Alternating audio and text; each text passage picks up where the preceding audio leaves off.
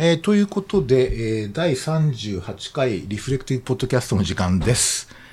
えー今日はですね、えーちょっと初め、初登場のゲストに来ていただいていて、えー今回はあのハンドルネームじゃなくて実名で OK ってことなので、まあ、あの実名でご紹介しますがよろしいですか？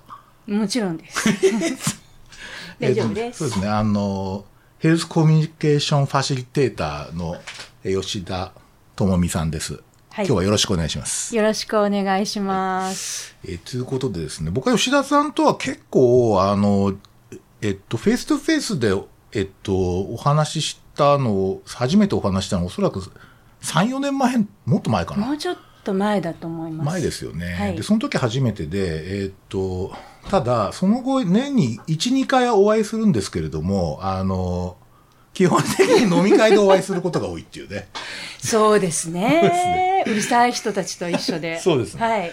ということで、あまり実は真面目な話をしたことがないっていうね。そうですね。そうそうそう。そういうこともあってですね。実は吉田さん、あの、うーんと、Facebook とか、あーそう SNS 上でも結構いろんなあの発信されていて、まあ、かなり広範囲ないろんな活動されているのでですね、あの、ぜひちょっとそのあたりに学んでみたいなということで、今日は来ていただきました。ものではございません。いやいやいやいや まあ、一つよろしくお願いします。はいよろしくお願いします。ですね。でね、最初やっぱりちょっと、あの、おそらくリスナーの皆さんも、えーどういう人？っていう感じで聞いてると思うので、そうですね。ちょっとあの、簡単に自己紹介してもらってもいいですか、あはい。えっ、と、ヘルスコミュニケーションファシリテーターの吉田智美と申します。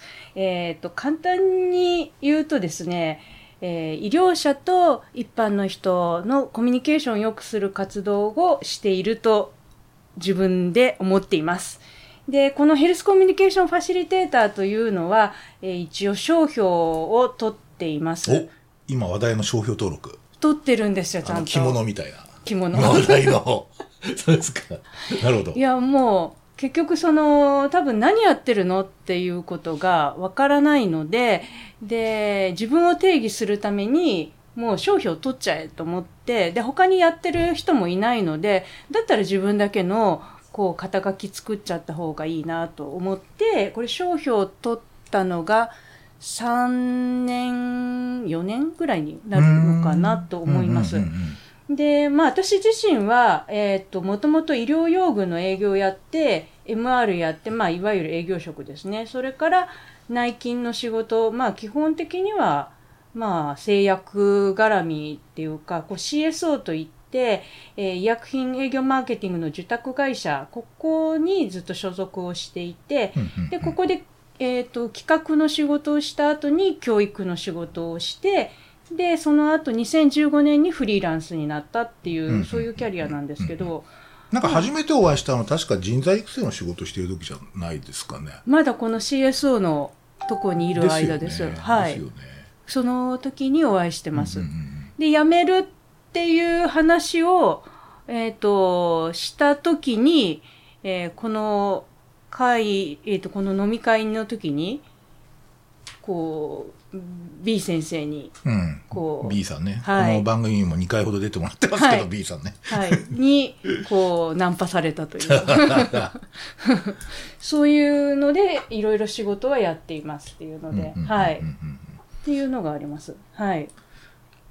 ですね。なんかあれですよね、あの、かなりこう、こう広範囲っていうか、僕もともとちょっとあの履歴の方をあの教えていただいたって初めて教えてもらったんですけど、あの、ね M 体育学部を出た後に MBA 取得してるんですよね。そうですね。あの、体育学部で、まあ、体育学部って言っても健康教育なので、あ、そうもなんですねうバリバリの、こう、体育ばっかりっていうよりは少し、あの、より、なんていうんですかね、こう、勉強の方に重きを得てるんですが、1年生、2年生の頃は、もうずっとスポーツばっかりですね。体鍛えへてー、体鍛えるのも楽しいですよね。まあ、重要ですね。今なんかやっぱりそれ、逆にこう、ちょっと、逆にこう今、流行りですよね。うん、あの筋肉鍛えたりするのね。うんなんかだんだんなくなってきちゃってやばいです。そうですか。そうなんですよね。でも、ずっと、えっ、と、営業の仕事をやっていて、2005年に、えー大学院に行っているので、社会人経験があってから、うん。MBA っていうキャリアなんですね。うん、で体育学部っていうと多分先ほども多分びっくりされてたと思うんですけど、うん。うんうん今で言ううん。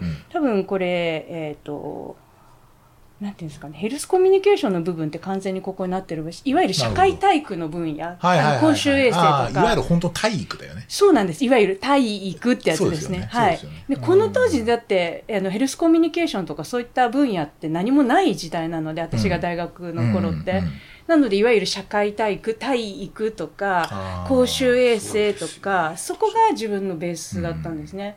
でそれが、えー、と興味がもともとあった中ででまあ医療用具の営業っていうそういったところ行ってるので自分の中ではそんなにブレてはいないんですよ。ただ MBA 取ったっていうのも、こう薬のとかこう営業やってる中でなんでこうこう世の中って物が売れるんだろうっていう単純な疑問から言っちゃっただけなので。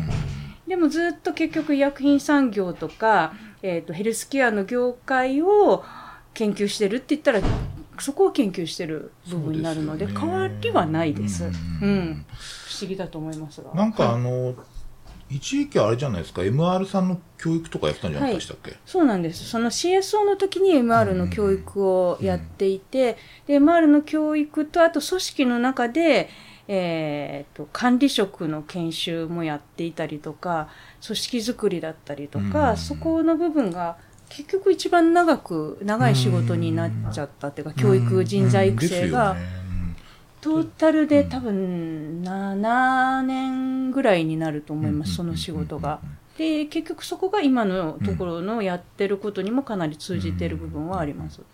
うんこれまあフリーになって、そのまあ、ある意味こう、アントレプレナー的にこう、なんつうか、あの、き起業したわけですよね。ある意味自立、自立したっていうか。そうですね。ですよねあのーまあ儲かってないですけどね。まあ、そう簡単には儲からないと思いますけど、そういう領域でそんなにあの、ガンガン儲かるとかってもんじゃないと思うんですけど。儲かるものでもないし、こう、なんていうんですかね、ありがたいことに、こう、夫がいるので、はいはいはい。はい、こう、住まわせてもらえる家があるとい。や、重要ですよ。大事ですあの家族はあれですからね、はいなんか、起業してるもんみみたいなもんですからね、家族自体でね。そうですね。うん、おそらくね。うん。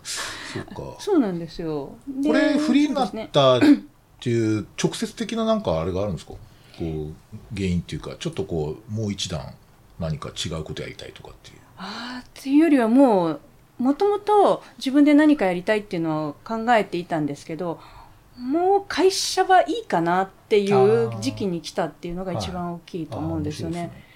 でこう自分でやっぱりやりたいっていうのが一番大きくてどうしても私多分組織とか苦手なんですよね。うん。あ。うん、なのでもういいやっていうギリギリのところまで頑張って、で次のまあお金のめどが立ったっていうのでじゃあもういい。もうやめようって言って。あ。うん。うんうんうんでそれが2015うん。年だったっていう、ん。うん、それがそうですね。いやまあ、ーその後結構またいろいろちょっとこのなんつうか関わってる団体の種類を見るとですね。あちょっと一つ気になったのは、はい。なんか大型の自動車撮ってるんですけどこれ何すか？これ これ何すか？これ。大型の自動車免許持ってる人ってあんまりいないんだけど。そもそもあの資格を取ったりっていうのがあの勉強したついでに資格取っちゃえっていうのがまずあって山ほどあるんですけどで大型免許に関してはこれはあのタイミングだったんですね。何のタイミングかっていうと道路交通法が改定するといったタイミングがありまして、え。でそれで、えー、と運転免許試験場も免許試験場じゃなくて自動車学校も比較的近か近くにあったのでいやとくとか言って思って。え普通そう考えないでしょ。大いや。型一徳って。え？いや。考えるのかなやっぱ。あ大型ってあのバスの運転とかできる人ですか？えっとその当時2トン以上？あにトラックね。トラック。ああなるほどなるほど。えっと普通免許で2トンまでがその当時取れえの運転ができて、うんうんでそれ以上がもう大型しかなかったんですけどちょうど中型ができるって言ってあだったらもうそれ以上が最初から取れるあそっか。タイミングで 中型なるほど。だってそうすると中型取って大型取らなきゃいけなくうん、なるじゃん。そしたら今大型取れるうちに取っちまえみたいな。取っちゃえっていうタイミングで。うんでそれで取ったんですけど、うん。うん一個も落としませんでした。あそうなんですか、もうはい一発で。一発で、えーああのーこれで困った時はご飯が食べられるみたいな感じそうなんでです。いやじあの私の頭をよぎったのはあのとりあえず手に職つけておけばいいっていう考えで、なんでヘルスケアからそこに行くのかは自分でもよくわかんないんですけど。ねまああの手に職っていうか結構あんま関係なくてじ資格あってのは重要だと思いますよ、いやでも本当にちょっと動かしてとか、あの何かの時にって言った時に使えるかなと思って、うん。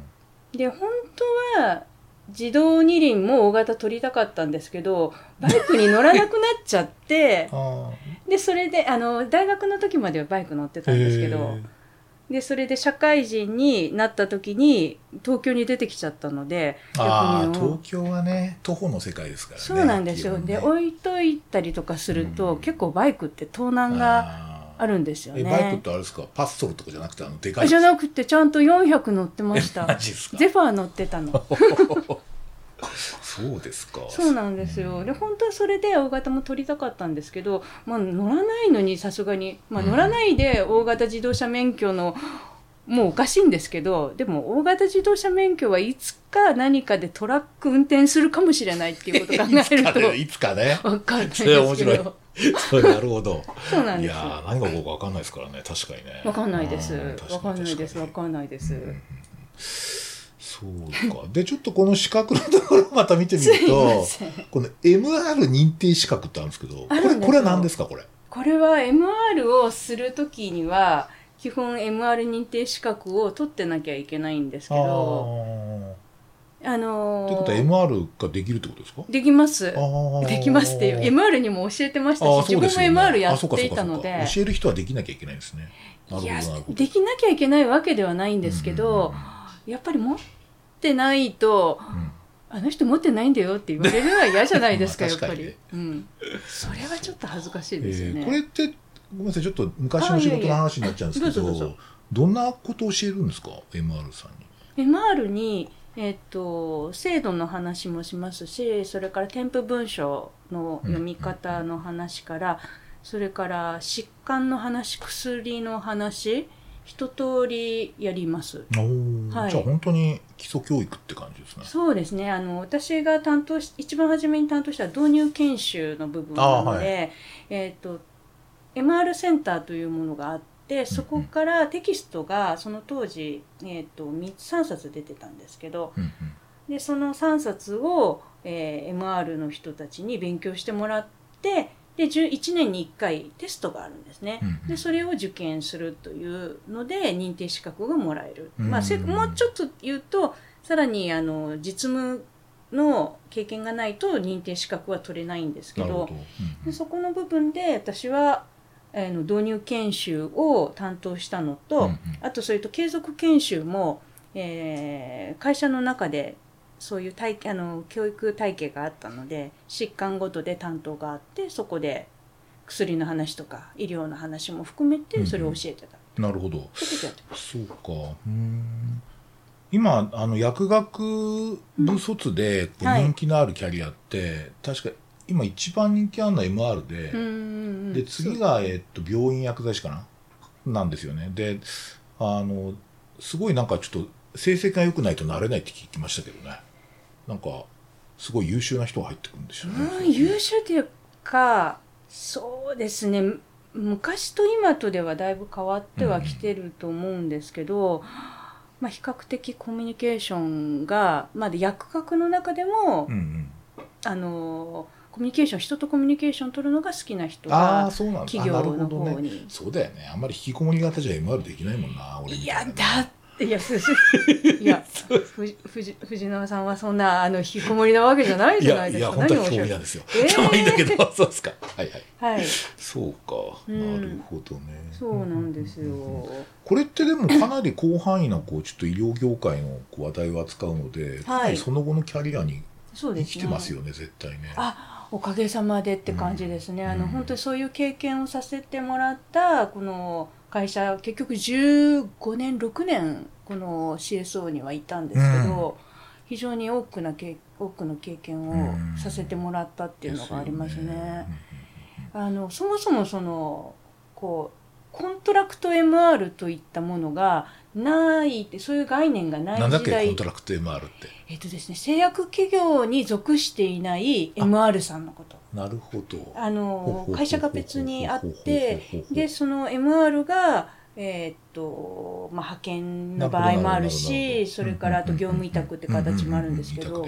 はいそうなんですよ。そういう仕組みがあるんですね。はい。でそこで自分も MR やって、うん。でそれで、えー教育やってっていうことなので、うん。ちょっと製薬企業とは離れたところで、うん医薬品業界を見ているっていう見ものの見方ができたのででしかも何にもないところから組織が大きくなっていくっていうのを見ているので。ああこれ自体がベンチャー的な感じだったんですか？ベンチャーだったんです完全にそですね。でそのベンチャーの中に入って組織を大きくしていく中で自分が、えー MR といった仕事をして中の仕事をしながらそうすると何でも会社のことやらなきゃいけないとか、うんうんうん。あとそれとこう大体大きくなる時ってトラブルがあるんですよね。ええいろんなそういうドキュメンタリー多いですけどね。そうなんですよ。ひ 人ですからそうね。ですね。なるほど。そうなんですその人を見てきたりとか組織が大きくなる時にどんな問題が起こってでどういうふうだと成功するのかどういうふうだと失敗するのかとかあそういうものの見方をを学ばせてもらった場だったなっていうーまあじゃあファン、まあ、ある意味ファウンダーに近いんですよねそうするともううん。初ごく初期のメンバーってことですか？もう完全に初期ですね。あのー私の入社した時同期がその時に初めてドーンと100人取ったんですけどその前はもう、えーっと MR 自体も5人ぐらいしかいなくて本社の人間で10人ぐらいで、私たちが入っていきなり大きくなったっていうのでものすごい大変でした。トラブルも多かったし。トラブル多いいや問題児いっぱいですよ。そうか。大量採用ってよくないですね。なるほど。もうちょっと一気に行くぞっつんで大量にするともうそうなんですよ。マネジメントが大変という。マネジメントもそうですし、そういうわけのわかんないところに入っていこうとする人自体もおかしいじゃないですか、まあ自分も含めてもなんですけど、まあね、ちょっと変わったことやりたいって人多いかもしれないですそうけど、ね、なんですよ。そうか。そそうするとあれですか？あのえっとかなりそういう場面を見てきたってことはまあコンサルできますよね。そうですね。コンサルをっていうの自体の仕事が嫌いなんですけどでもコンサルはできると思いま コンサルのす仕事は嫌い。そう。なるほど。あでもあのご相談には乗るしアドバイスも多分できると思います、うん。まあ、あと、まあ、勉強したというのがあるので、うん。一応経営的な部分からとか、うん。あと人事的な部分とかっていうのも経験があるのでそういう形でのご相談は乗れるうんうんうんうん。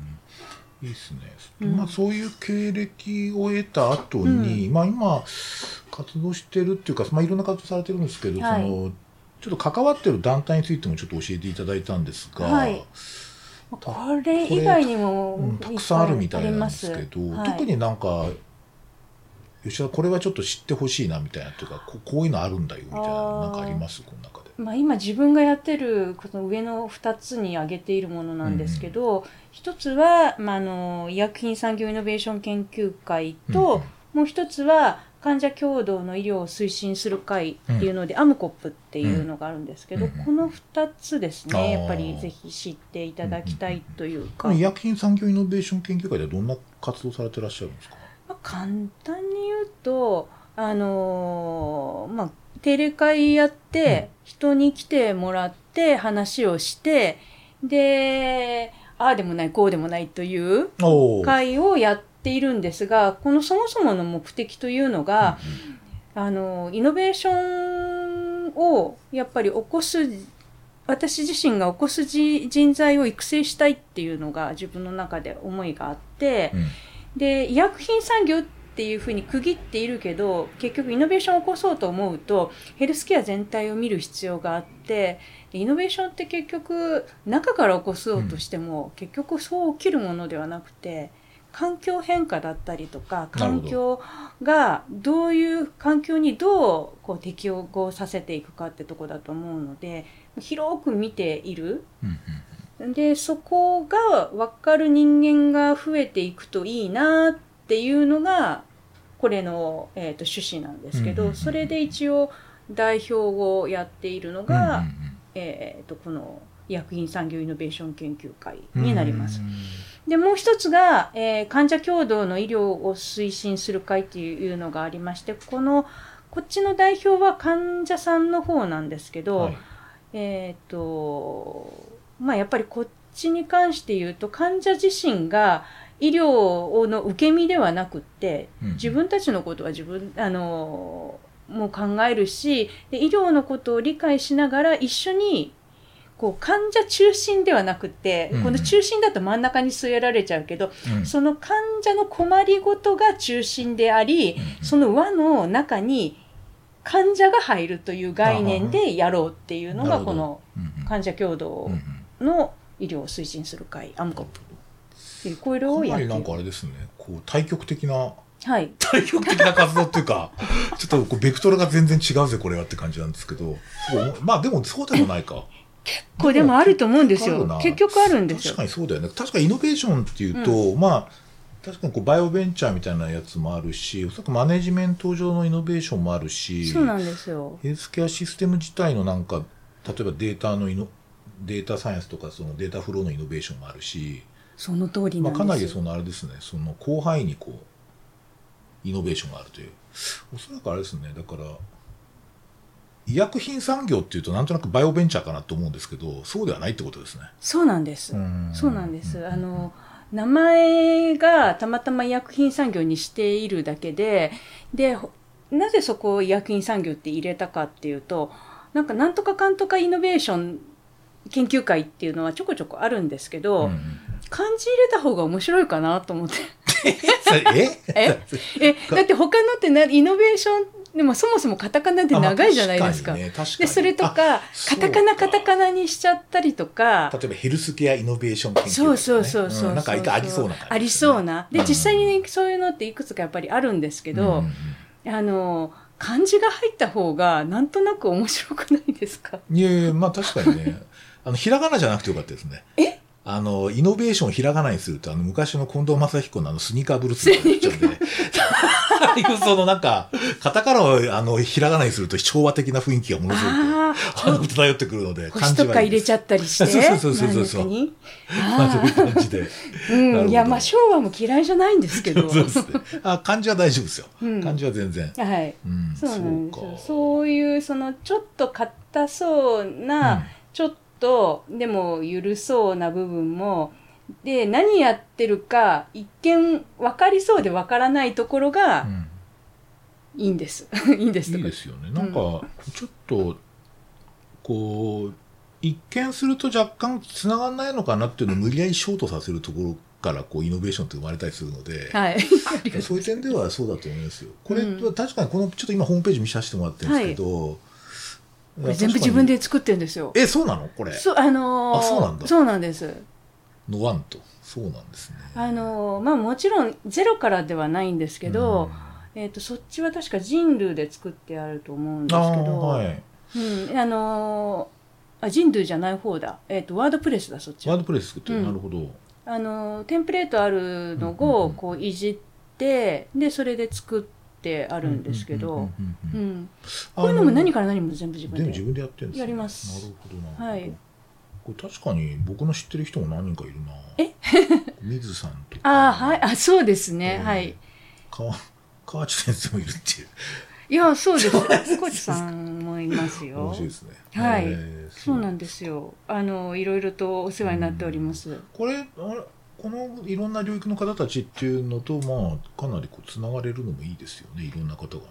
そうなんですよ、うん。あの多分この研究会に来ていただく方はこういう珍しい人に会えるっていうのがうん。面白いと思います。で今後もえっ、とちょっと変わったところからいろいろと人を呼ぼうかなと思っていたりとか、あの何かヒントがあればっていうところまあ、ある種のサロンですよね。なんかあそうですね。吉田サロンみたいなですか？そこまでそんな美しいものではないですけど、あのともちゃんがやりたいことをする会に近いかもしれないですね。あの呼んでくる人は、私がこうピンときた人を呼ぶっていうのがあって、あのイノベーションっていうかの部分であここは新しいと思った部分が見えたりとかあこれ必要だと思った部分でテーマを選んでいるっていうのが。まあ逆に言うとここから学んだことも多いですよねおそらく。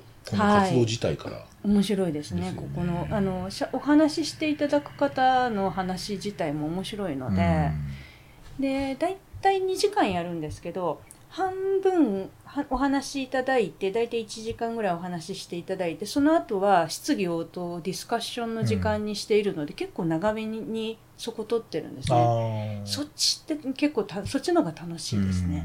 懇親会もやるんですか？懇親会はちょっと私の体力的に 無理。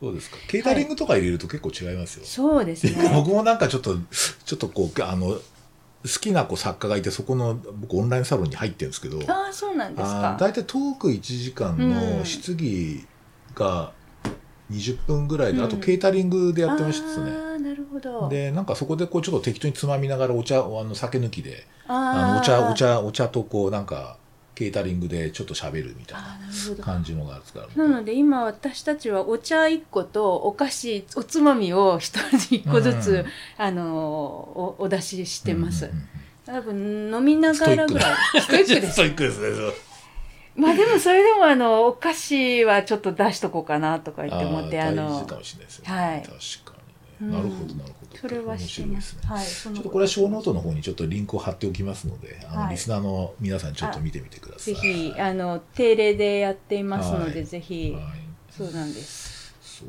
か、はい、でもってもう一つの方の AM コップ？アムコップ。アムコップ。はい、うん、これはどんな活動やられてるんですか？これはですね年に一度イベントをするんですよ。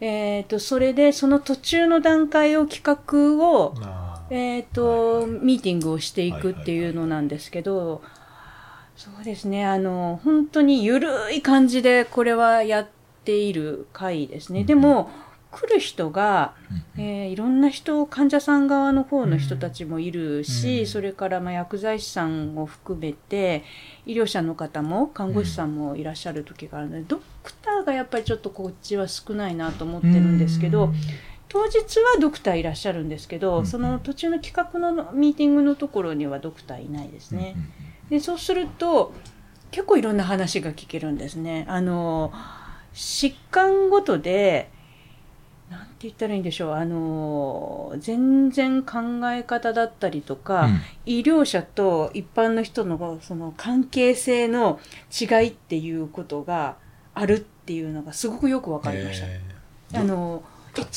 例えば、うん、HIV の、うん、えーと、当事者の方が実はメンバー入ってるんですよ。うん、そうすると,、えーと、患者共同って言ってももう患者共同が当たり前なんですよね。結局その研究の分野に関しても患者さんの方がやっぱりよくご存知だったりとか、ね、で一般のとこに行っても患者さんの方がいろんなことを知っている。専門知識がある。専門知識がある。実は医者より専門知識あります。そうなんです、そうなんです、そうなんです。薬に関してはめっちゃ詳しいので、そうなんですよ。はい、それで、彼らの感覚で、えっ、ー、と、アムコップに来る別の疾患の人の話を聞いてると、えなんで？って言っていうことを言うんですよ、ね、その HIV の当事者の方は。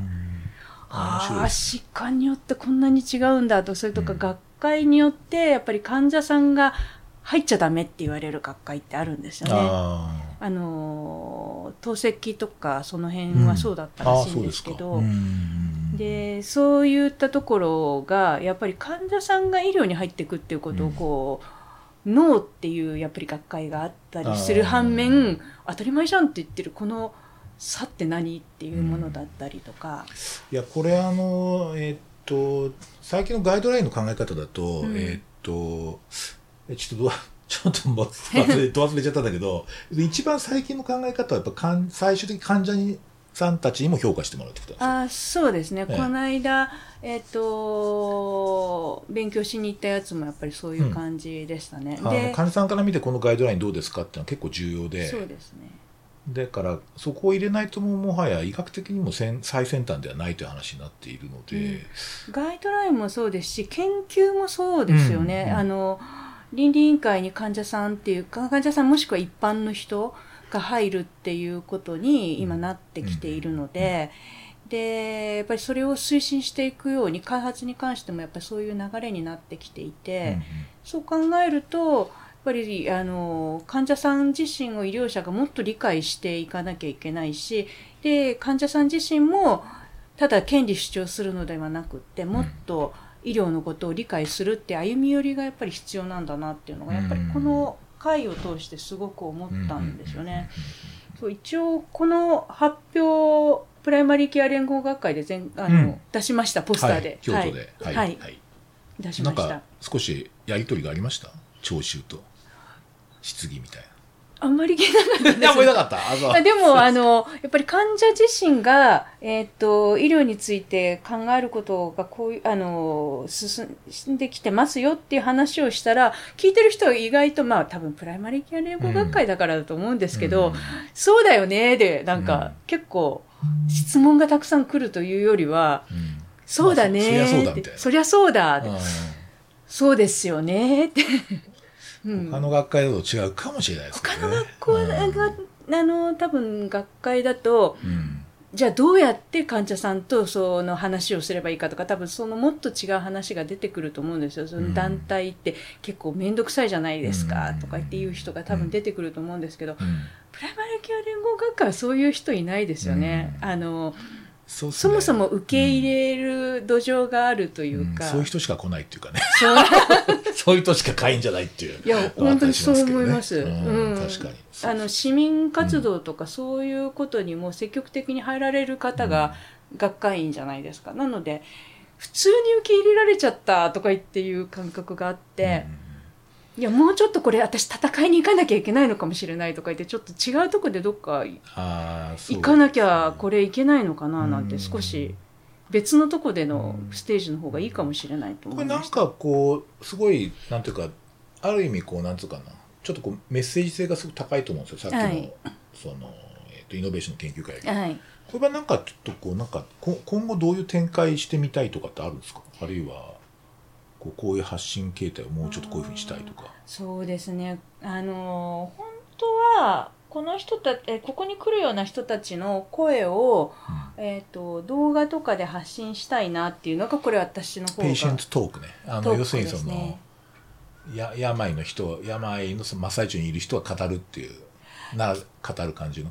うーんよりももうちょっとゆるいラフな感じので、えっと病を語る系はもうすでに他もあるんですけど、ねうんこれはなんでこういう活動したいのっていう、うん。このえっとわざわざそのこういうその推進する会だったりとか自分それぞれでみんなあのピアサポートだったりとか、うん。患者会に活動加わってたりとかする人たちが多いのでなんでそういうふうにやってるの？って言ってそういうことによってどうんうんうんううん。医療者とどう関係が変わったっていうことを聞いていく発信を本当はしたいなと思ってるんですけど技術的なものがちょっと心配で、ぜひ教えてください。いやいやそうですか。なんかまずすでに既存コミュニティみたいなやつが結構あって、ね。患者さんのコミュニティもあるし、それからおそらくこう共共同的なコミュニティもあるし、そもうすでに患者共同のコミュニティみたいなのがあったりとか、疾患別のコミュニティがあったりとか、いろんなありそうだし、その神経疾患難病なんかのコミュニティも結構強力なのあるんで。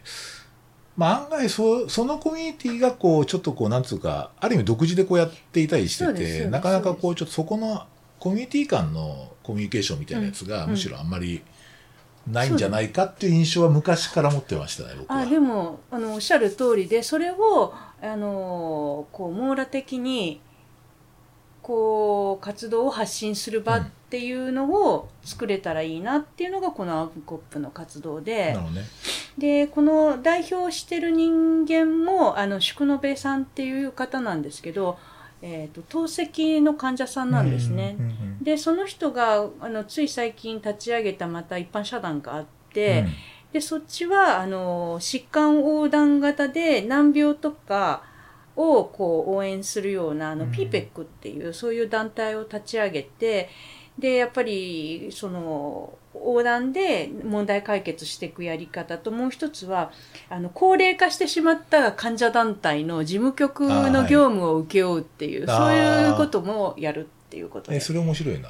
なるほど。あのいわゆる路地ができなくなるわけでしょ？そうなんですよ。路地ができないとねもう潰れるですよ。コミュニティ。いやえ本当にそれであの昔から古い団体っていまだに紙の文化なんでえすよ。あまあそうでしょうね、うん。あのーなんて言うんですかね。例えば総会とかまあ大体 NPO って必ず総会もしなきゃいけないと思うんですけど、そうするとその案内がメールと紙と両方やるとかでメールやれる人がいないとか、でそれで受ける側の方もメールができないとかっていう人も中には出てくるんですね。いやあの結構それ僕課題だと思ってて、うんその僕があのその医者になった時って今から35年ぐらい前なんですけど はい。その時もね患者会ってあったんですよ。あででで実はその医療系のそういうのって意外にこうコミュニティ形成とかっていうのは割と古くからあるんですけど、あの大抵その、えーっと割と固定したメンバーでずーっとこうあのライフサイクルじゃないけど、はい。こうなんかエコロジカルに滅んでいくのかなみたいな感じになってて、その、まあ、路地ができなくなって結局その難しいっていうのは結構こういう領域は多いですね。だからそこはちょっと支援しするとすごいいいなとは思いますよね。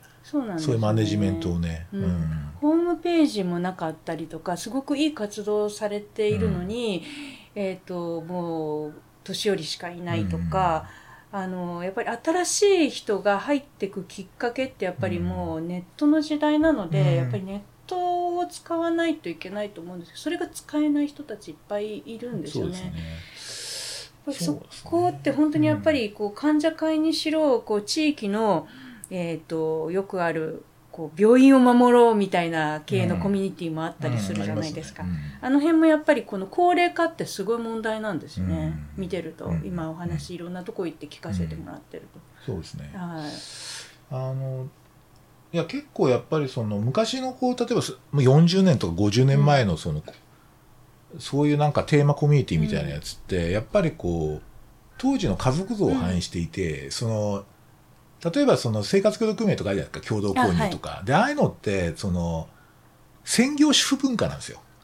専業主婦、うん。つまり、はい、その家族の理想形が昭和の最初の30年代っていうのは、あの郊外に一軒家があってでお父さんは1時間半かけて職場に通いで専業主婦がいて子供2人いるってこれが勝利パターンだったんですよ。あーはい。でだから実は専業主婦っていうのが実はそういう運動の担い手だったんですよ。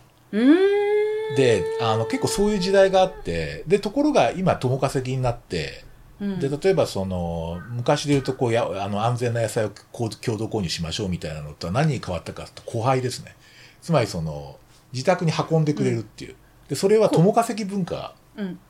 に adapt できたんですよそうん。れすごく、うん。うん。だから実はそのああいうこう購買生協みたいなやつってすごいそこは栄えていて経済的にもすごくでかいんですけど、うんただ昔ながらのそういう例えばこうよよあのあ例えば主婦の人たち集まってちょっとこう栄養の勉強したりだとかっていうようなことはもうどんどんどんどん落ちてきて、でみんな高齢化してるのでなのでちょっとおそらく今のその家族形態とか、うんそういうのに合わせたこうそういうちょっとこう集団の作り方みたいなやつがやっぱりちょっと考えないといけないなと思ってますよね。そうですね、あとね僕ねちょっともう一つあるのはそのなぜマッチングアプリがないかっていうコミュニティの。例えば俺患者なんだけどみたいな。あしたら例えばそのどっかないかなそういうのっつったら。で僕とか自分でこう患者になったじゃないですか、まあ、ご存知、はいあんま詳しくは言いませんけど そのこの初めに、まあ、この間会計はしてもらいましたが。ーはい。で例えば僕とかはその例えば人の集まりにこう出かけていってとかってうん。うんめっちゃハードル高いんですよ、もしそのそういう自分がそういう立場で今も治療しなきゃいけないとすると。だけど今、ウーバーじゃないけど、ちょちょちょってやると、あ、ここにあるんだって、じゃあこの集まり行ってみようとかっていう。あその集まりに行くまでのそのハードルが結構高いので、だからねそうなんですよ。だからマッチングアプリとかあるとすげえいいなってなんとなく思ったりもしますね。結構ねハードル高いと思いますよ僕そうですね行くまでにこういろんなこう二段三段のこうハードルってありますよねでマッチングアプリとかってやっぱほらあの怪しい人が来ないようにいろんなこうバリアかけてるんで、うん。だからそういうのを使えば結構いけるかなって思ったりもしますけどね。うんうんうんうんうんうんうん確かに、うん。アプリを使いこなせるかどうかっていったところにも課題がありますけど まあスマホですスマホ。スマホとにかくスマホが重要なんですけど、はい。スマホあのなんだだウーバーイーツじゃないけどああいうの一体すごいいいなと思いますよ。ん。なんかあれのいいとこってやっぱりなんかこうなんつったらいいかな。その村村的なこういうコミュニティじゃないじゃないですか。そのなんつうかな、はい。そのとりあえずちゃんと手続きすればあのちゃんとシェアしてくれますみたいな感じなんで。あそうすね。うん。だからそれはすごいあのありがたいなと思いますよね。うーん。いや多分そういうのできるような気はしますけどね、うん。そんなに技術的には難しい話ではないと思うんですよ。あのまあ誰がプラットフォームを作るかっていうだけの話であってですね。でそれで、まあ、誰がそれをやりたいと思って、うん。そこで、まあ、最初の部分は、まあ、多分経済的な部分でそれはねクラウドファンディングですクラウドファンディングでうん。ちょっと金集めてアプリ作りたいからっつって結構アプリ作るのねクラウドファンディングって集まるみたいですよ。へえ。割合えそうか、ちょっと見てみよう。ええちょっとそれはいろんなお金の調達の仕方あるような気がするんですけど、うんうんうんうんうんうん。確かに。そうなんですね。マッチングはもうちょっといろいろなものができてほしいなっていうのは思います。なんかやっぱりそういうこうなんつうか今のこう例えば経済とか社会うんのそういうこうあのトレトレンドっていうかこう流れの中でこういうのをちょっと捉え返さないと昔ながらのこうなんか患者会では僕もダメだと思っててあのだからなんかちょっとあただからおそらくそういうところで結構いろんな苦労もされてるしそのあの今後どういうふうに展開するかっていう時はちょっとテクノロジーが一つやっぱりキーになるかなって僕はしますね。ありますね。うんあの患者会にしろそういうその任意でいろいろ今私がやってる団体もそうなんですけどやっぱりちっちゃい会社と同じなんですよね。結局仕事があるしん仕事っていうかそれがお金がついてるかついてないかっていうのが非常に大きいんですけどあの情報共有の仕方だったりとかあの意思決定だったりとか非常にここって重要で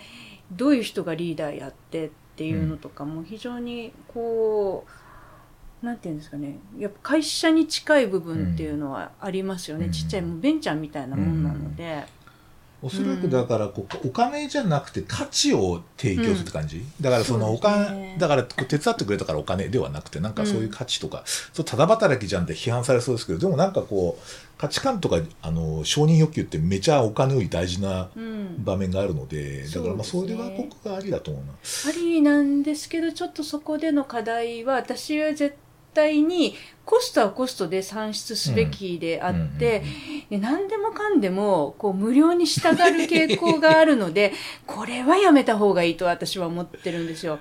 あの例えば参加していただく方に、うん。もう何万払ってくださいって話ではなくって、500円1000円そのとかあと持ち寄りだったりでも何でもいいんですけど、かかるものはかかるっていう発し、あのその参加する人もそうだし運営する側の方も、うん。やっぱり自信を持ってちゃんとそのためにこれやっている。だからこのお金をオープンにしてうん。皆さん協力してくださいっていうやり方しないと持続しないですよね。あのでも営利企業ではないので、うんうん。そこはやっぱり当然ながらそこに参加する価値だったりとか、うん。その承認欲求っていうのは当然ながら普通の人があるからだから逆にこう集まってくるところを上手にマネージするのがこれからのこうやっぱり患者会だったりとか地域のコミュニティでのこう永続的にそこの中で回っていく仕組みのベースじゃないかなと私は思うんですよ。いやそうですね、あうん。そうか。そうですね。あの僕もそうで結局そこで僕キーなのはサブスクリプションだと思ってて。うん。でちょっとそのこの5年ぐらいの僕のですね 生活の変化っていうかちょっと意識的な変化をちょっと振り返ってみたんですけど、はい。やっぱ明らかにあのサブスクリプションしてるの増えてるんですよね。でアプリもそうだしその例えばまああの Windows の Office も今サブスクリプションになって月額課金でこうアップデートされるんですよね。だから昔みたいにパッケージでこうアプリ買わない。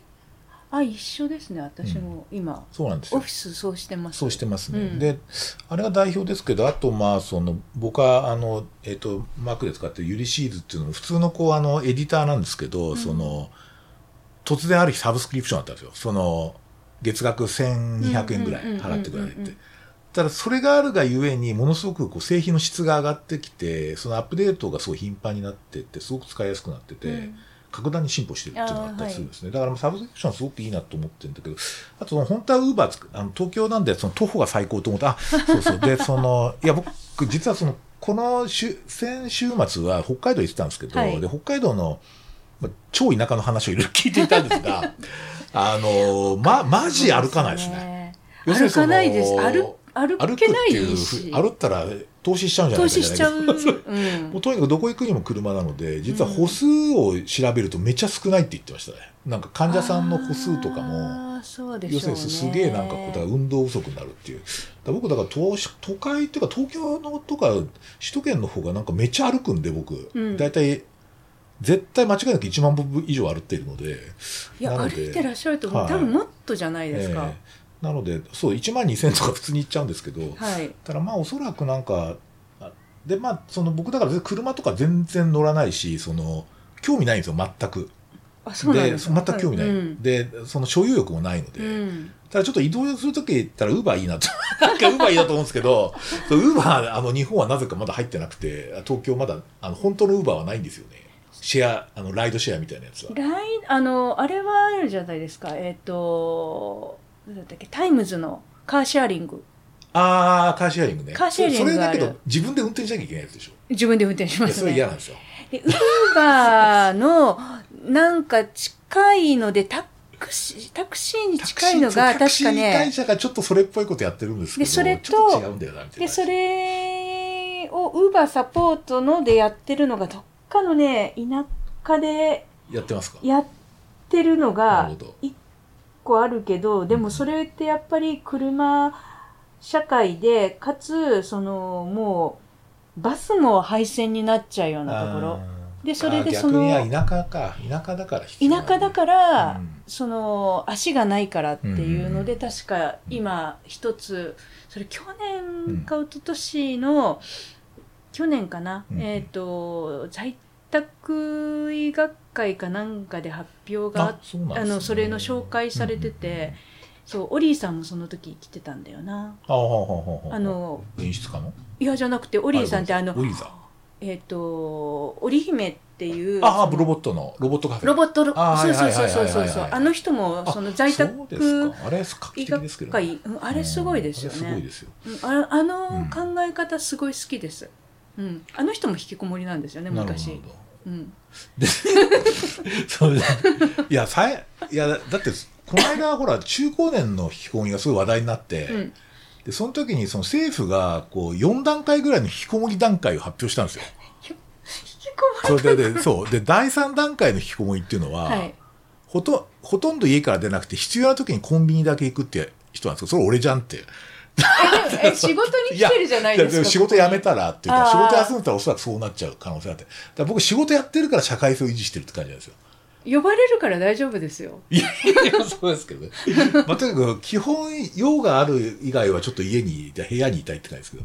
まあでその続きだったと、うん。僕やっぱりこうシェアサイクルとか使いたいんですよ。ああそうなんですか。でで自転車持つのめんどくさいしそもう私のも嫌だなんかこうしょ昔ちょっと所有欲があったんですけど、なんかそでもないんですよねこの辺とうんかあの自分の生活圏なくてなぜかそのなんだっけ虎ノ門とか行くとあったりしてなんでこんなところにシェアライドあのサイクルがあんだみたいな感じですけどもうちょっと住宅街に置いてほしいって感じなんですけど。まだ多分実証実験の域を出てないからじゃないかなと思うんですね、豊洲実はあるんですよ。うちのああそうですか。周辺。いいなえっとまあちょうど来年あたりにやるじゃないですかうん。東京オリンピック、でそういった部分のがあってでちょうどやっぱ江東区あたりとは、シェアライドっていうものがあってあでもここありましたよ。あのえ、ありさました？えっとですねさっき私間違えて広い方の通りに行っちゃったっていう話したらあの自転大きな自転車サイクルってなんかあ、はいはい、あります。あそこの時数台えーあのレンタルレンタルえーサイクルってありましたよ、そうか。うん。あの、なんかね、ああいうの突然できるんですよね。突然なんか、そうですよえ、ここにできたみたいなのあるんですよ。あるありますあります。そうか。だから多分もうちょっとふあれは増えるんじゃないかなと思うんですが、う住宅街なのかそれかさもしかしたら最初は街の中こう結局、うん。あのまあ、返さ返さなきゃっていうか、また場所に置かなきゃいけないからね。そうなんです、う同じ場所にでも返さなくていいんですよ。いいですよね。確かあにの辺が、だからそこがどのぐらいやるかうんっていうことだと思うんですけど、まあ、だからなん。かそういう、こう、あの、この5年ぐらいのあれってなん。かね、こう、これやりたいから買おうって気にならなくて、そうなんかか借りれないかなとか、あ行って体験できないかなとかって感じになってて、だからこうなんかこう所有欲はかなり減ったなっていうか、大体だって車とかっての乗ってる時間換算したらめちゃ短いでしょ、みんな。ー短いと思いますだから結構本当にそれが好きってのは別ですけど、ん普通にこう、だからシェアすりゃいいじゃんって感じ。まあ、とにかくこう、だ逆に言うとこうや、逆に言うと持たなくてもやれんだみたいな感じっては結構見えてきて、だからこうやってみたいこととか、こう経験したいこととか、なんかこう利用したいと、あの、持ちたいじゃなくてうん利用したいみたいなやつは結構増えたなっていうのがあって、でそういう点でこう食にも興味があるという。だから自分で作りたいとか、その家で作ってもらう必要ないから、はい。その、うん。えっ、と、どっか行って食おうみたいな感じっていうのは結構あって、食は結構だから利用したいなって感じがすごい出てきたですね。うーんなるほど。でなんかそういう点で言うとこうなんかこうなんとかなあのこ所有からこうた、うん。なんか利用へみたいな、もものからことへみたいな、なんかそういうこう流れってやっぱり自分の中でもちょっと結構あってですね、うなんか意外に、にこうあのシェアリングエコノミーとかですね、うん。サブスクリプションって、うん。あのすごいなんかちょっと徐々にこう自分の体の中に入ってきてるなって感じがすごいしてるんですよね。最近サブスクリプション住宅ってあるんですよね。およだったかな。なんか、それは何かと貸し屋じゃなくて、えっ、と、空き家をリノベーションして、はいもう家具一式全部入れて、で、そ、サブ、そこを借りるんですよ。で、そうすると、あの、全然引っ越しの必要がない。要するにそので、そこに例えば 10, 10万円台前半ぐらいかな、のこうサブスクリプションきちっと払ってると、どこ行ってもいいっていう、その、あでもそういうのができてて、あれすごい、あれを利用してる実は若いあのアントレプレナーみたいな人結構いるんですよ。で、場所を一定しないっていうか、あと結構一回こう家買っちゃうと、そこがこう、なんか他のところに住んでみたいなやつはもうあきないじゃないですか。諦めなきゃいけないっていう。住んでみたいな的なのあるじゃないですか。こうあそこにとか。で、ああいうああいうのもないんで、僕はだから、あの、例えばその、まあ別に住みたいわけじゃなくて、恵比寿に住んでみたいなみたいな、そういうの感じあった時に、はいその、それだと可能になるなみたいな感じがある。生活できちゃうから。で、あの、引っ越す必要がないっていう。うん、あなんかそういうので、しかもサブスクリプションだ、住宅だけで生活してる人もいるみたいですね。で、あ計算するとホテルよりも圧倒的安いですよ。うん。えなんかまるであのウィークリーマンションみたいですねそうそう、ウィークリーマンションの、なんかちょっとおおしゃれ版というか、もっとちゃんと家具がきちっとその、してるんですよね。だからそういうのもちょっと出てきたりしてですね、なんかこう、空き家対策になるなと思ってるんですけど。うん。でも荷物困りません？おそらく、どうしてるんだろう？からその辺が、だから全部シェアしちゃいみたいな。えだってだから下着とかか。パンツとか服とか。ああ、まあ、でもそれもあれじゃないですか。もしかしたら、まあ、紙パンツとかありますから、え使い捨ての。安いですよ、結構。あの、旅行用で非常に便利ですが。いやでもずっとそれは嫌まあだずっとそれは嫌だ。まあ、ずっとそれはね、ちょっとまずいですけど、ね、そうそうそう。だからなんかこう、結構そういうのって、あの、体の中入ってきてるなと思ってて、で、その、やっぱりその発想でこうちょっとヘルスケアも考えなきゃいけねえなって最近考えたりしてるんですよね。ああなるほどね。あの半分分かって半分なんか自分の中では落ちない部分があって、うん。やっぱり私荷物多いんですよね。所有が。所有が。あのだいぶ減らしてそんるとは思うんですけど、例えば本どうしようあ、っ本ね。てあやっ本問題ね。本問題。うん。で全部スマホでいいかっていうとやっぱりそうじゃないし、それからあとやっぱりどうしても洋服そのまあでも最近あのなんていうの倉庫が、はいはいはい、かうん。貸し倉庫みたいな。貸し倉庫みたいな、ああいう形でもう段ボールで預けちゃうっていうのはあると思うんですけど、そうは言ってもやっぱり増える、うんね。うん、あれ本問題ってやっぱりなんかねこうなんか解決するイノベーションないかなってずっと思っていて。であれその例えば実って言ってこうなんかあの、うん。こうスキャンして電子化するって僕あれ解決にならないと思ってるんですよ。そのやっぱ物自体のこうフィジカルなうん。やつがあるじゃないですか。だから必要な時に運んでくれる人いないかとか、なんかそういうのをどっかに貯めといてって考えたりしますけどね。それでだからそうなんですよね。すぐ手元で読みたい本と、あとこうどこかに置いときたい。置いときたいまあ、多分どこかに置いときたいのは、ちゃんときちんと何が入ってるかっていうのが分かって倉庫に入れちゃうのが結構すぐちゃんと持ってきてもらえるから、それはいけるかなと思うんですけど。確かにだからあのこうシェアリングをかなりこう伝導してるような人がそのサブスクリプション住宅うん。に住んでる写真見たことあるんですけど、はい。あの本棚がいっぱいあるんですよ。本棚が本棚に本はものすごいたくさんあって、えあ本はやっぱりそうかこういうふうにならざるを得ないのかみたいな感じですね。ここにちょっとなんかイノベーションが欲しいなっていう気がしますね。ぱり本、なんか本私活字に囲まれていたいので、本のない人生無理ですね、買ってきちゃうしアマゾンポチで来ちゃうし、まあ来ますね、うん。うんとてつもなく来ます。ね来ますよね。ちょっとあれはしだかなんだこれとかって思う場合もありますけどね。来た時ね。失敗した面白くないみたいああなありますね。言いますけどね。あと買ったものをもう一回ポチしてしまう時ってないですか、あありますよ。あよかった。ただ最近ほらあのお客様はほにゃららに帰ってますっていうのはあ最近出るようになってるんで まずあのあしまった。買いそうになったみたいなのありますけど、うん。まあ大丈夫かな。うん。そうか。なんかそんなことの流れもあってですね、はい。まあちょっと一応テーマ的にはあとその吉田さんがやってるちょっとこう、あというか関心事でですね、はい。例えば働き方問題とかそのね。遠隔医療とか、はいまあ、都市都市田舎インフラ問題とかうん挙げていただいてるんですけど、はいなんかこの辺りでなんかこう問題関心ってどの辺りにあるんですかね？いややっぱりまあ基本その辺でお医者さんの働き方ちょっと変えなきゃっていうのはうんそれはずっと思っているんですよ。うんうんあのまあこれもまあ私があちこち行ってる中で、えっと医師の過重労働に関するその問題をこういろいろと言っているそこの団体のところに行ってて、うんうんもう聞いてるとえこれで医療が成り立ってるってうんうん実は危ういんじゃないかなってすごく感じたんですよ。うんうんだって自殺しちゃったりとか、ありますね。ありますよね。でそれからあとそうじゃなくても多分医療実行っていったところもあるだろうしでやっぱりその無理をしてで医療過護の方でこうしょっぴかれてしまった事件もあるじゃないですか。はい。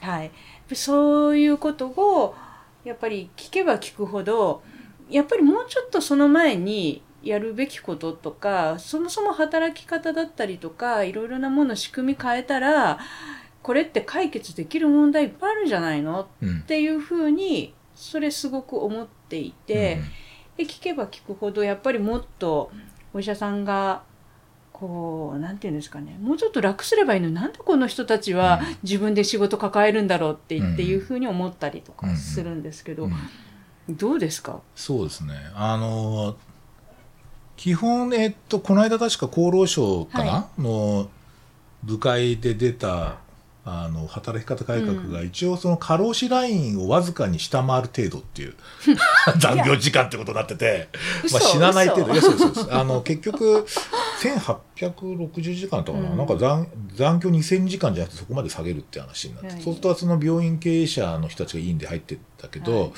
まあ、彼らこれではちょっとあの最初だから1500時間ぐらいしようって話だったかな年間、うん。でん1500時間？ちょっと忘れちゃったな。とにかくかなり低いレベルで、うん。あの残業を減らそうってしたらそれでは病院が成り立たなくなるっていうのが大体こうまあ昭和レガシー系病院経営者集団からの意見だったんですね。であとは大体こうあの金閣玉上で出てくるのは地域企業の崩壊っていう言葉がもうすごい好きで、まあこれ、これが殿下の宝刀って言って、もうそれを出せば大体何でも通るって話になってるんですけど、まあ、あの、それの問題、ただ、せんもしその、最初の案というか、えっと、かなり低いことにすると、うん。ほぼ全部変わると思います。で、それはな,、うん。ん、なんでかって言ったら、タスクシフトしないともう変わん、うん。できないので、そうすると、その、医者が今までこう、なんていうか、抱えてたいろんな権限とかを異常しないといけないんですよ。うんうんうんで、そうすると、それはもう根本的な、あの、変革になるんですよね。うん。例えばその看護師とかセラピストうにん。このくらいの権限があるってた例えば処方権もこのくらい権まあできるとか、うん。まあいろんなことが可能なんですけど、うん。おそらくそれをしちゃうとそもそも医者って何なのって話になる可能性がすごく高いんですよ。うん。そうですね。つまりそのある意味で権限で守られてた職業なんですよ、うんうん。あの法的に。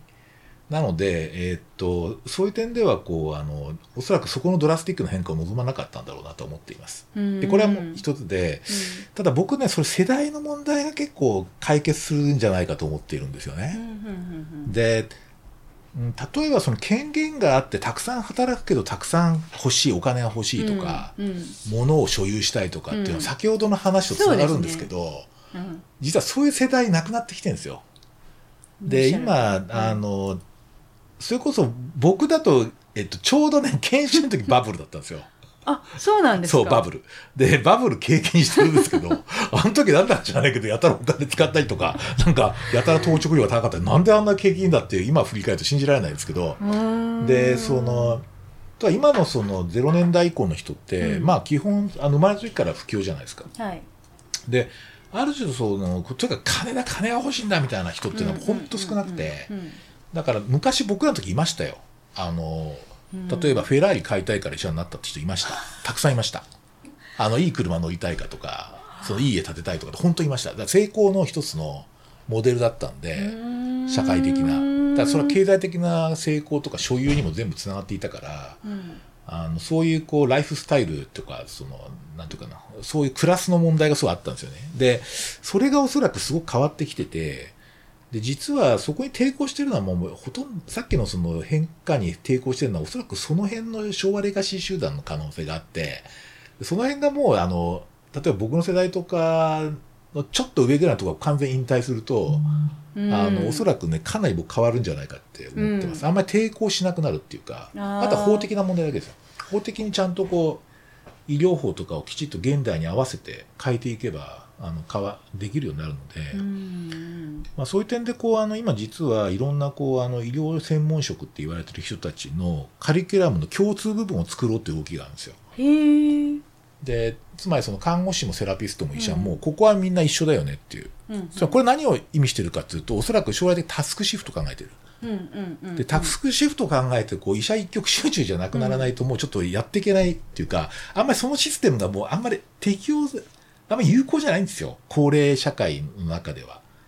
いやもう本当そう思います。なので、そこがやっぱりちょっと働き方改だだから僕、働き方改革の本丸は実は時間、あの、全体、労働、総労働時間だと思っていて、だ時短がもう最最大重要で、時短がもしこう実現できれば、それに応じて制度は変わらざるを得ないんだけど、その準備はもう徐々にできてきてるって思ってますけど。うん、ただ今とにかくちょっと異常な状態ですね。異常ですよね、ぱりおっしゃる通りだと思うだなと思うのがやっぱり時短していかないと多分ドクターお医者さん自体も高齢化していく中でそんなに長く長時間労働できるわけないじゃんとか言って思うしあとやっぱりこう働きながら共働きでやっぱりこう働く人たちがいる中で、でじゃあ誰かにやってもらえるかって言ったらやっぱり仕事をこう調整しながらやっていかなきゃいけないし子供が小さくて必ず手かけなきゃいけない時期ってあると思うんですよ。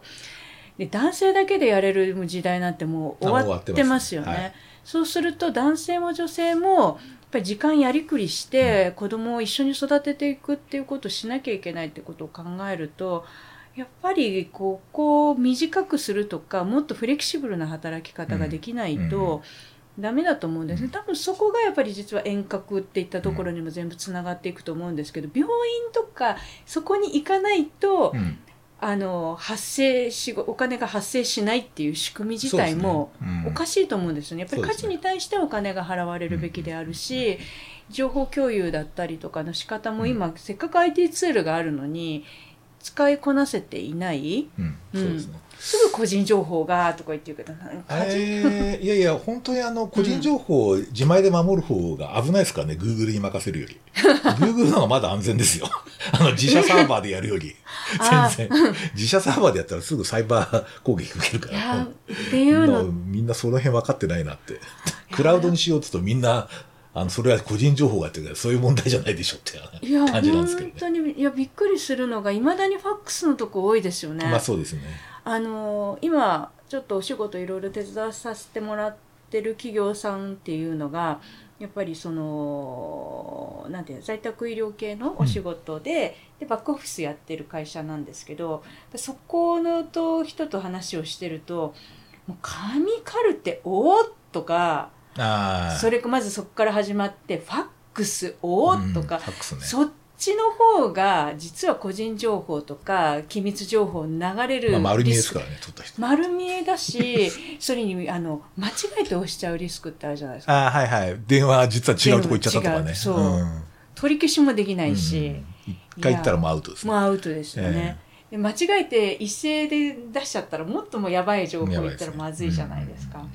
それ考えるとものすごく実はあのファックスっていうのも問題だしそれから紙で管理すること自体が落としちゃったりとかやっぱりそっちの問題もたくさんあるんですけどいま、未だにこうクラウドにしないっていうのはやっぱりちょっと怖いなっていう気はしますよね。クラウドが一番安全ですよね。クラウドの相対的に見れば絶対安全なんで。うんそうですね。うん。そうそうそれそうはなんですよ。だからね、僕ね、働き方改革の件でいうと、僕はその世代的には完全に体質的には昭和体質なので、うん。理屈はすっげえわかるんですよ。うん。そのだ体質は何かって言ったら、なんか、うん。で、なんでうん。その長時間労働の体質かっていうと、結局ね、その友達いない問題ってあるんですね。え？ないですね。そうかつまりですね。すいません。え？とか言って。医者っていうのはですね、あの僕の世代っていうか、その年寄りになればななるほど孤独なんですよ。孤立していくんですよ。医者って。へえ。で、大体こう、例えば開開業のとかになってくると、うんもうもはやその、自分の医者のコミュニティ以外はうんもうなくなる。まあ、はい繋がんなくなります。特殊な人以外は。うん。そう例えば、友達、じゃあ、じゃあ、こう、例えば先生、最近どうですか？とかって声かけてくれる人、MR さんだけだったりするんですよ。その MR さんだけが自分にこう気を使ってくれて、いろいろ聞いてくれる人って。そうするとなんか、ああ、よく来てくれたみたいな感じになるっていう、その、うん、いやでもそういう寂しい生活になってるので、はいはいはい実はその自己、じゃあ何によって承認されてるかって言ったらハードワークだったりするんですよ。そのハードワークをしてる自分で自己承認するっていう傾向が結構し、そういう心性は、もう嫌で嫌でたまんないけど死ぬほど嫌なんだけど長時間やってるって人あんまりいなくて、むしろその長時間やることが自己承認なんで、それはもうそのしさこのさっき言った厚労省の審議会でそれ言ってる人いるんですよ。昔は僕はこうだったと、こういうふうにやっていたっていうのは実はそれで、要するにあのそのことで自己承認なんですよね。だからうん結構やっぱ世代的なやっぱり変化がないとすごく難しいだろうなって。あとはうんそういうその年寄りでそのそこにしか自己承認がない医者のコミュニティを作るって重要だ。その、そういうその寂しい先生集まれみたいな。そういうこう、コミュニティを作ることが結構僕はあの有効なんじゃないかなと思ってますね。結構専門医の先生そうかも、うんあのー専門医であと開業されてしまってる先生方がそうかなって、まあこれはまあ MR 経験のある自分からの視点なんですけどやっぱり開業されてる先生って実際にそういう人多かったんですよ。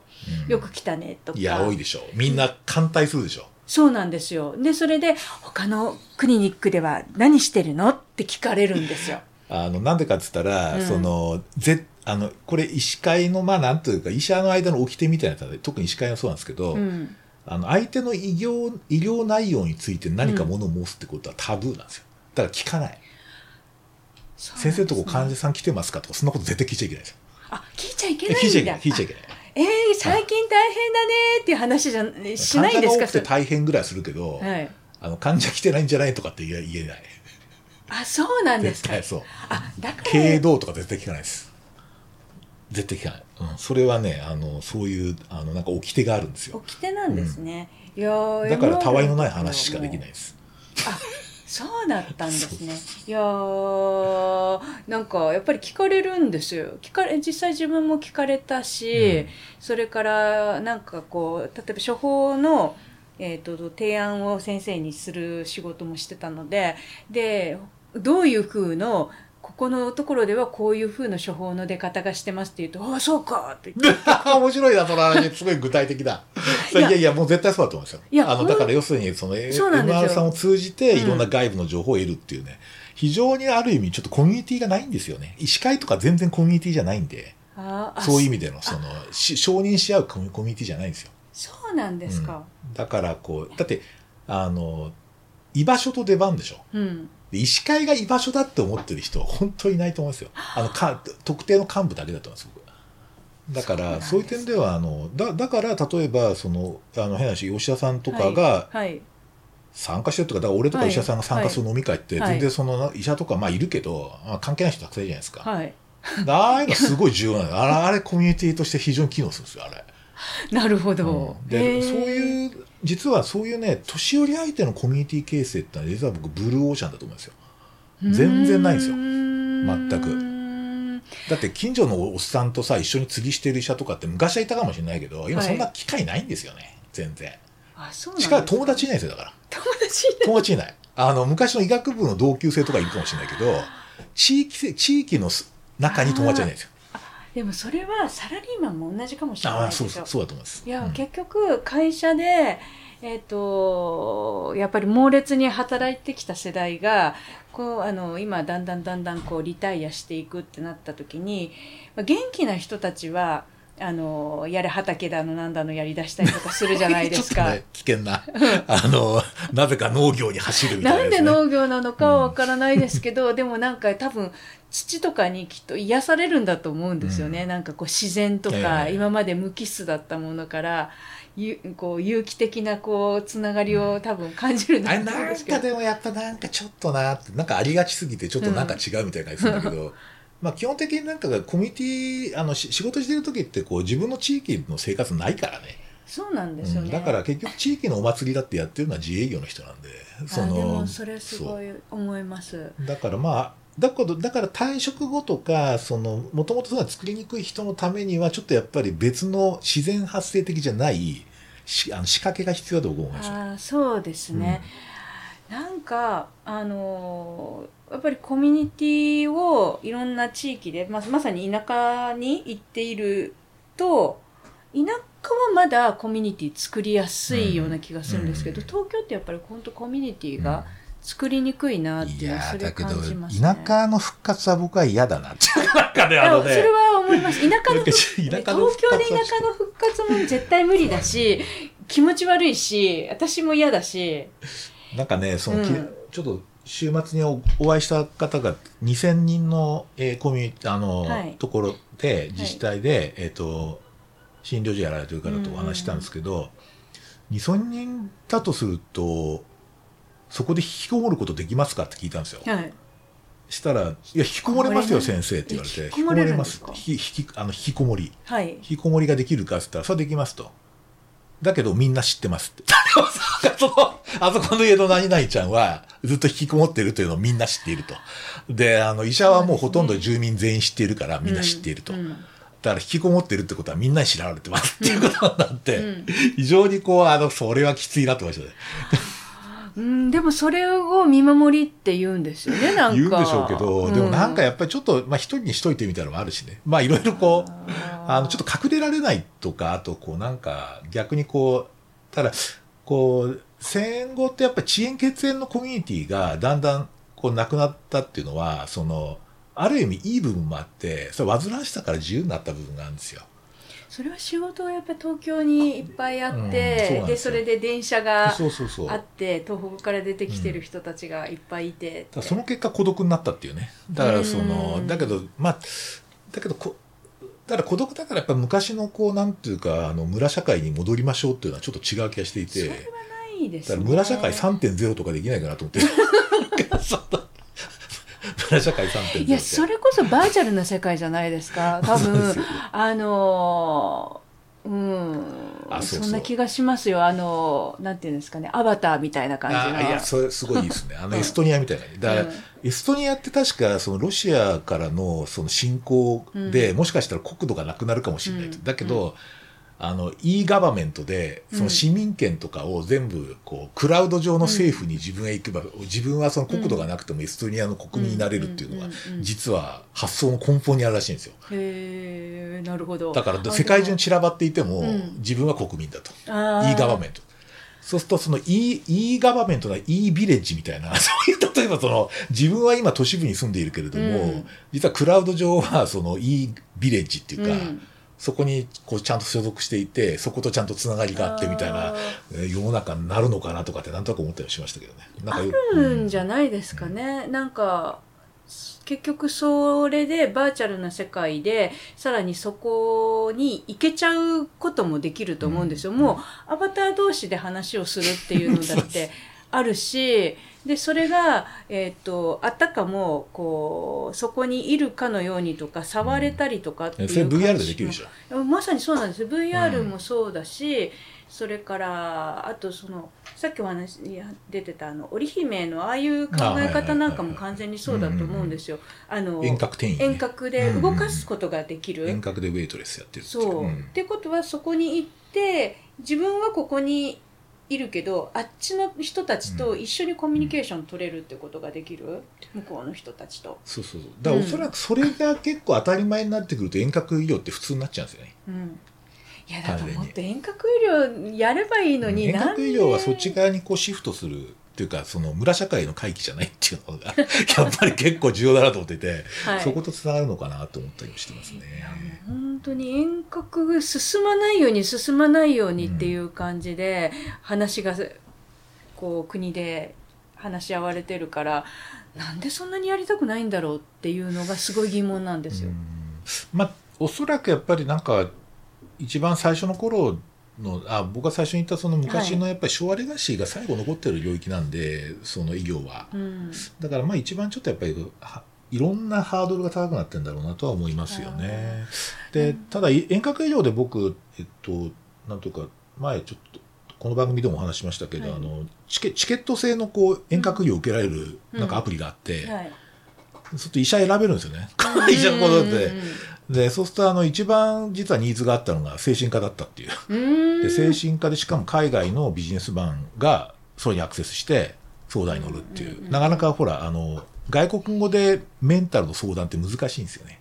ちょっと難しいね、ちょっとかなり難しいですよ。うんうんで、そこ日本語のちょっと細かなニュアンスとかが重要になってくるから、そこにニーズがあったって言ってましたけど、うんまあでもそれもなんとなく断ち消えちゃったっていうか、今もやってんだと思うんですけど、あんまり話題にならないんですよね。だから、やっぱりなんかどっか一つ足りないんだと思うんですよね何かが、うんあの、遠隔医療を、なるほど遠隔医療素晴らしいみたいな。うんだからなんかこう、村の診療所に書かれるみたいな。さっきの、なんかいいイメージじゃないけど、その、例えば、あの、と十勝の、そのなんか、ちっちゃい、はのところの出身なんだけど、今札幌に住んでるけど、はい。あの、いいビレッジに自分は所属していて、そこの村の、あの、あの先生にいつもいろいろ相談してるみたいな、そういう感じにぐらいにしないと、なかなか、結構、だから遠隔って実は、その、距離の問題じゃなくて、自分が所属しているところじゃないかと思ってるんですよ。そのなんか、その、うん。じ自分がこうコミュニティ、その子、だからそこのコミュニティに所属感があって、うん。遠隔っていう感じが結構重要かなと思っていて、だから単純にこう遠いところにもってじゃないんじゃないかと思ってるんですよね。多分そうだとうん多分そういう話で言うと多分今の制度だときついなーってやっぱり思うんですよね。そうだからそもそもそのかかりつけっていう形の患者さんの発想がなくて相談っていったところに関する受け皿がやっぱりないところででもニーズは間違いなくあるしでかつそのやっぱりフリーアクセスしながらこう健康管理ってどういうふうにいや、それね、あの難しいと思うんですよ。それやっぱりその、の、まあ、登録、まあ、登録性が絶対必要だと思うんですが、うん。うん僕は医者じゃなくていいと思ってるんですよ。うん。つまり、えっ、と、例えばその今ナースプラクティショナーとかいるし、はい。その看護師でも看護師がかなりこう、うん。そういうことができる教育が進んできていて、はいそうすると僕とかが考えるのはサブスクリプションですね。要するにその、その看護師をサブスクリプションするんです。そうすると、何かあったらそこで相談できるっていう。で、それは別に近くなくていいわけ。あ、それはもちろんそうですよね。で、うんただ、あの、回避制だと。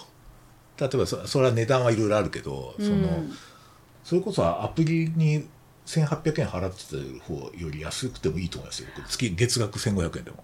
例えばだからそれこそその保険だったりとか、まあ、あの公的保険ではなくて民間の保険だったりとかでで、しかも医師、そうそう。だだから看護師は医師法関係ないから、うんある意味で言うと診療行為できないんですよ。うん、だから、彼女がつなげればいいんで、その後本当に必要だったら。それこそ私本当はあのマッチングのさっきの話じゃないんですけど人工知能でこうおすすめとそういった組み合わせでできないかなっていうのをはいはい実はちょっとそういうのを前ああの考えてたことがあって、あ。なんかやっぱり人工知能にフィットするのは、うん、あの、超高齢者ですね。超高齢者あむしろ。あの、なんでかっていうと、あの、うんあの、に、認知症のロボット研究があるんですよ。で、認知症の、認知症の患者さんってものすごく実はロロロボットに癒されるんですよ。うん、こういうなんかか意味なくない形でもこう癒されるんですそうあの、よね。なんかこう丸っこいやつ。丸っこいやつ。で、今、相棒並みにこう反応性はこうすごく進歩しているので、うん、めちゃめちゃあの愛されるんですよね。うん。で、それが結構やっぱり僕示唆的だと思っていて、あ、あ、なんか AI とかロボットの問題って僕実は高齢者なんじゃないかと思ってて、その若い、い人っていうか、そのちょっと別のこうなんかもっとなんかそれに付加的なこうコミュニケーションの価値とかを見出す人っていうのは、あの、に要するに face to face とか対人をむしろ求めるっていうか、んだから高齢者はすごく対人を求めてるっていうのは必ずしもそうでないんじゃないかっていうのが僕の仮説です。ああ、そうですね。そうかも。だってペットで本当に癒される人多いですよ、高齢者。ペットで？うん、ペット、ペットだけで、あでもペットに全てを捧げる人いますよ。うん、だから、あの、結構そこはやっぱりなんかちょっと違うんだなっていうのは、なんとなく自分も年取ってきてなんとなくわかるところがあるんですけど、それ。そうそかう。具体的な人は煩わしいからいいやみたいな人はいるんですよ。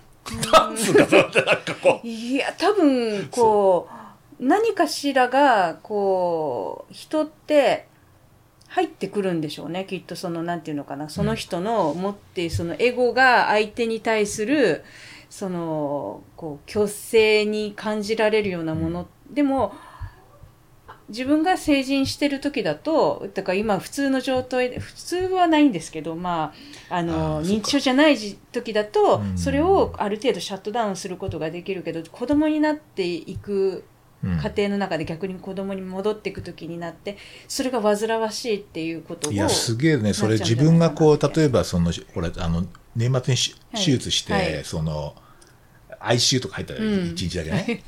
そうするとね、対話じゃないんですよ。う んもらいたいのは。うんその語りかけとか対話いや、もう苦しいからそれはいいから、みたいな。じゃあちょっとここ楽にしといて、楽にしてみたいな感じなんで。もうそっちそうそうそう。うんだからそれに近いので、うんだからこうなんかね、あの、なんか対話が全てとかってのもちょっと違う気がするんですよね、僕。なんかケアって。うんうんやっぱりその人が欲しい結局その人が欲しいものを欲しい時にっていうのがあるから対話が欲しくなかったらやっぱりいらんなんか無理に対話されてもしようと来られても困りますよね。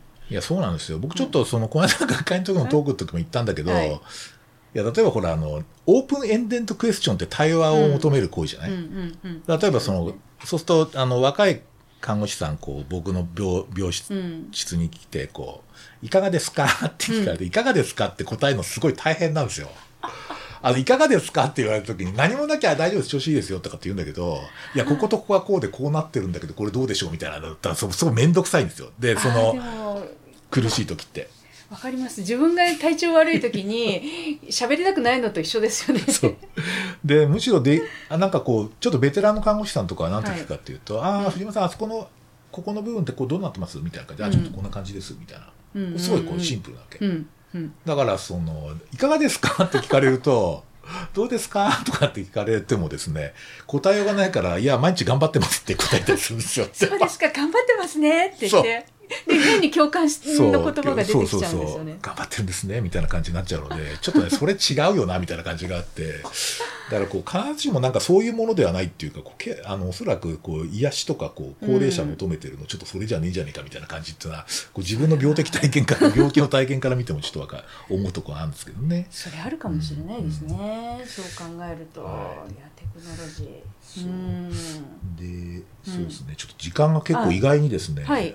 いっぱいあ喋りました。のかなり来てましてあ本当ですね。あとね23分なんであすよ。そうなんですね。あらなんか楽しいの。ちょっとね、えーっとね、あとなんか言わなきゃいけないことあったかな。あと、あ、そうだ、ちょっと田舎の話ちょっあと聞きたい田舎の。話はい。で、なんか、この間北海道に行かれたんじゃない行きましたはい吉田さん。なんあの十勝まで行きました例の。でど、どんな感じな、どんな目的で行ったんですか、それ。ああれは赤粉坊やについてったんですよ。ああ、赤粉坊や。はい。あの、赤粉坊やは、あの、中身は入ってないですね。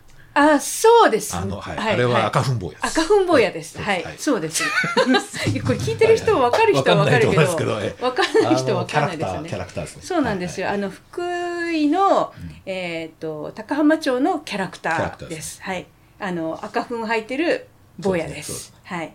で彼らについてえっ、と十勝のその平野のそのさらに先のあの何何町？あど忘れしちゃった。広瀬？広、広尾町。広町か。はい。うんうんうん。もうあとちょっと先に行ったらこう襟裳岬でしたっけ？あ、こあこういう、あの、で下の三角形のとこ。そあ、そうですう行かっ。たんですすねごい闘争ですね。はい。いや帯広空港から1時間半車で。あるかな？車で。うん。1時間ちょいやっぱかかりますね、いや非常にあの電車もないこここそ、それこそ本当歩いてないとこですよ、うん。うん。うんうんうん。